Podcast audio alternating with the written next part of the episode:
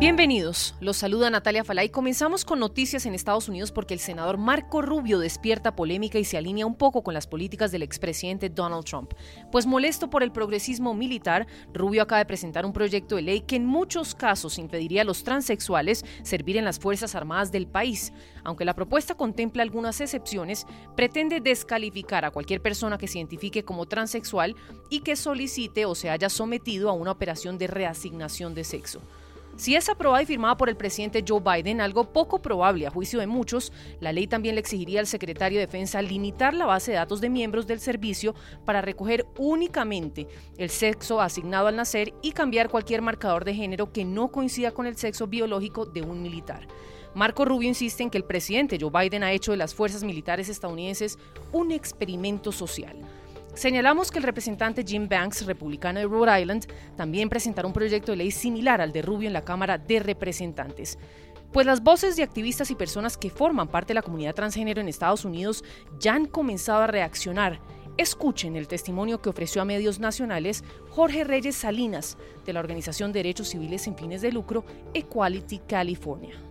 Aquí en Equality California sabemos de que hay más de 15.000 personas abiertamente transgénero que se orgullecen de servir en nuestro ejército y más de 134.000 personas transgénero que son veteranos militares estadounidenses transgénero. Estos ciudadanos sirven con honor y, y son patriotas y dan su vida por este país. Lo que debería hacer el representante Rubio de Florida, que Florida tiene números de suicidio más altos entre la gente LGBT, y solo por mayoría por las reglas que tiene su propio gobernador, es preocuparse de esas vidas LGBT y tomar acciones para proteger a las personas que viven en su estado, en vez de esta obsesión que sabemos que viene por la campaña presidencial que viene para atacar a la gente LGBT. BP added more than 70 billion dollars to the US economy in 2022 by making investments from coast to coast. Investments like building charging hubs for fleets of electric buses in California, and starting up new infrastructure in the Gulf of Mexico. It's and, not or. See what doing both means for energy nationwide at bp.com slash investing in America.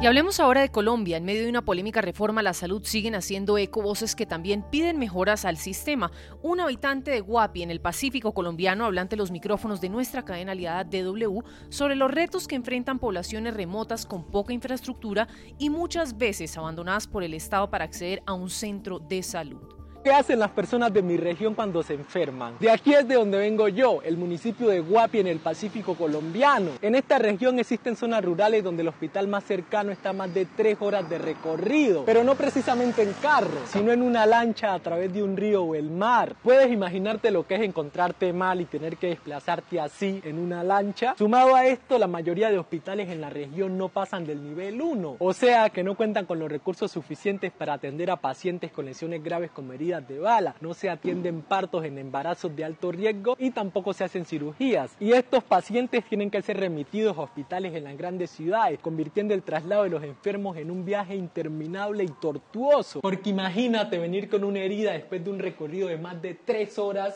y que encima el hospital al que llegas te digan que no te pueden atender y que tendrás que esperar por más de un día entero para que por fin pueda ser aprobada tu remisión. Te costó imaginarlo, ¿verdad? Ahora piensa en todas las personas que tienen que vivirlo. Ante esta problemática las comunidades terminan ingeniándoselas y subsisten con prácticas como la partería o la medicina tradicional. Pero obvio esto no es suficiente y estas prácticas son una respuesta por parte de las comunidades ante una política de abandono continuo a los territorios más alejados.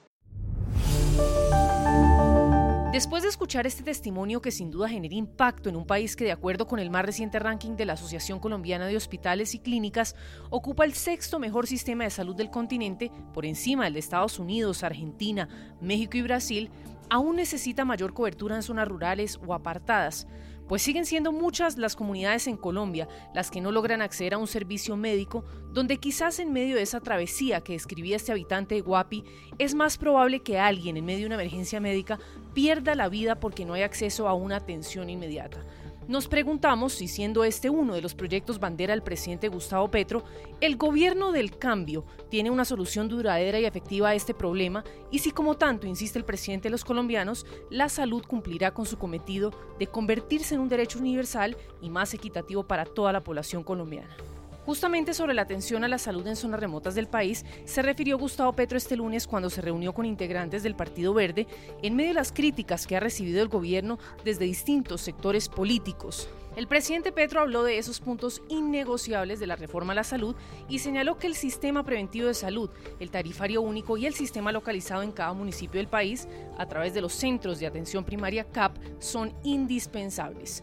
Sobre estos lugares, los de atención primaria, el presidente de la República ha enfatizado en que serán configurados como instituciones de salud del Estado, que en parte serán creados por las EPS y que además tienen por objetivo mejorar la cobertura en salud, sobre todo en zonas donde actualmente el acceso es difícil y que para ello cada uno acogerá a 25 mil personas que vivan en los territorios cercanos a la ubicación del lugar. Amanecerá y veremos cuáles son las soluciones estructurales que terminará por implementar el gobierno y esperamos de manera positiva al actual sistema de salud de los colombianos. Sin embargo, quiero cerrar con esta opinión que ofreció en entrevista a nuestro medio aliado Semana con la periodista colombiana Vicky Dávila, el representante a la Cámara por el Partido Centro Democrático Andrés Forero, y que deja un poco claro que la solución, tal y como se plantea desde el gobierno nacional, no solo no va por buen camino, sino que tampoco es un proyecto viable las falencias en la atención o en el agendamiento, los retrasos, se deben exclusivamente a las EPS. Y eso no es verdad, Vicky. Eso se debe principalmente a que tenemos escasez de especialistas, a que tenemos escasez de médicos. Y que si uno compara a Colombia con otros países de la región, uno ve que en términos proporcionales tenemos una escasez relativa. Y adicionalmente, en otros modelos de salud, como por ejemplo el británico, el canadiense, etcétera, etcétera, también tienen problemas de agendamiento. Eso no se va a resolver y eso es importante que la gente lo entienda. La ministra está planteando, como el presidente, que supuestamente con la nueva reforma no va a haber demoras en el agendamiento, que le van a dar la cita prácticamente de forma inmediata y que además van a visitar a todos los hogares de Colombia médicos. Eso no es posible, no hay personal médico posible y además no hay recursos suficientes. Y vuelvo a insistir, esa es otra de las grandes preocupaciones. Se habla en la reforma de cerca de 50 billones de pesos que nos costaría y no sabemos de dónde va a salir esa plata. Es un salto al vacío muy costoso sin que sepamos cuál va a ser el resultado.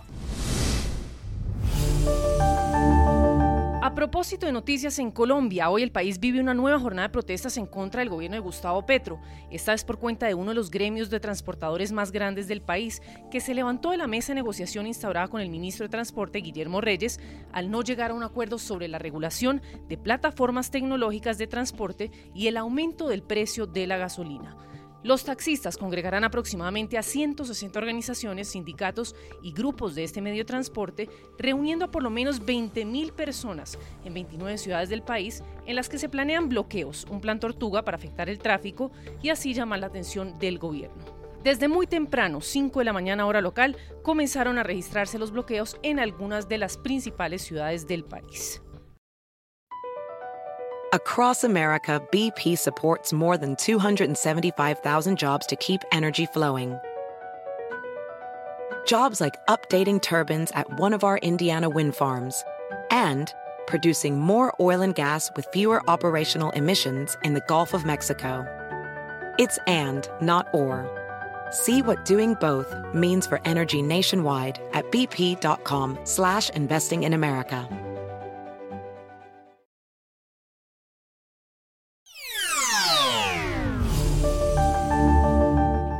Terminamos hablando de Ucrania, una guerra que cumple esta semana un año y que deja cifras muy dolorosas, sobre todo en lo que respecta a niños que han quedado atrapados en medio de un conflicto que sigue cobrando vidas inocentes.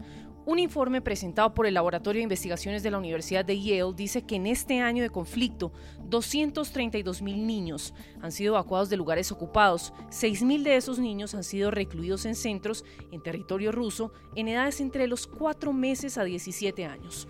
Y ojo a este dato, 43 centros en todo el territorio, 32 de ellos, o sea el 78% de esos centros, son para la reeducación, en base por supuesto a la visión oficial de Rusia. Para muchos esto no representa otra cosa que el secuestro en medio de la guerra de menores para que sean adoctrinados por Rusia. Pues NTN24 conversó con Rocío Vicente Senra, especialista en programas de cooperación, acción humanitaria y alianzas de UNICEF España. Se le preguntó por qué se convierten los niños en una de las partes más vulnerables en un conflicto los niños y las niñas en, Ucrania son ahora mismo los más vulnerables y los que más están sufriendo el, conflicto.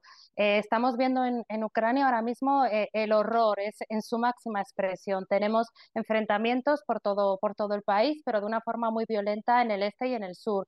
Tenemos a niños, a, niñas y a, niñas y a sus familias que están en sótanos, que están escondidos, que siguen huyendo de, las bombas, que han tenido que dejar absolutamente todo y marcharse a, los países vecinos en busca de protección. Y estamos viviendo una situación eh, muy difícil en Ucrania, porque además de los bombardeos, tenemos un frío muy intenso, además están cortados la luz y la electricidad en muchas partes del país y la situación, como os podéis imaginar, es muy delicada, especialmente para los niños y las niñas. Estamos hablando de más de 3 millones de niños y niñas que necesitan ahora mismo eh, ayuda humanitaria y por eso eh, desde UNICEF estamos eh, allí para, para salvar vidas y protegerles. También ha trascendido una información que, como lo mencionábamos, habla del secuestro de niños por parte de Rusia, pues se habla de más de 600 niños que habrían sido llevados a distintos campos.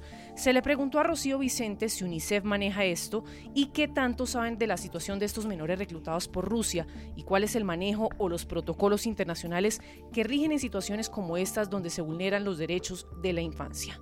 No tengo particularmente constancia sobre esto, pero sí le puedo decir que en, en, un conflicto de estas características, ¿no? cuando se produce una guerra, es fundamental que se respeten los convenios internacionales y en concreto en el caso de la, de, la protección de los niños y las niñas, el convenio de la Haya de 1993. ¿Por qué? Porque es muy importante que los niños y las niñas eh, estén eh, protegidos y que estén con sus familias. Esto es eh, fundamental, ¿no? Hay que tener en cuenta que los niños pueden quedar separados por circunstancias puntuales por eh, cómo evoluciona el, frente, pueden quedar separados de sus familiares más cercanos y es muy importante llevar a estos niños a cobijo, a resguardo de, las autoridades y que estos niños vuelvan lo antes posible después con sus, con sus familias, ¿no? Proteger y buscar la mejor solución para unos niños y unas niñas que están en, en conflicto pasa por no romper los vínculos con su país de origen, pasa por no romper los vínculos con sus familias y buscarles la máxima protección. El secuestro de, los, de niños y niñas es una clara violación de los derechos de, la infancia y, por tanto, en un, en un contexto como, el que estamos viendo, todo lo que tenga que ver con eh, matanzas y muertes de niños y niñas, todo lo que tenga que ver con eh, el, el, bombardeo de infraestructuras civiles básicas son eh, es una violencia contra el derecho penal internacional, contra el derecho humanitario y, por tanto, eh, desde UNICEF llamamos a las partes para que pongan fin a los ataques contra la infraestructura civil y contra la vida de los niños y las niñas. BP added more than $70 billion to the U.S. economy in 2022. Investments like acquiring America's largest biogas producer, Archaea Energy, and starting up new infrastructure in the Gulf of Mexico. It's and, not or. See what doing both means for energy nationwide at bp.com slash investing in America.